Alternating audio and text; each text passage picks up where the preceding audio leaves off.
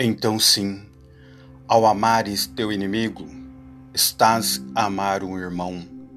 É esse o motivo porque o amor ao inimigo é a perfeição da caridade, já que a caridade perfeita consiste no amor aos irmãos. Ama e fazes o que quiseres. Se te calas, cala-te por amor. Se falas em tom alto, fala por amor. Se corrigires alguém, faze por amor. Pois é preciso amar o homem e não o seu erro.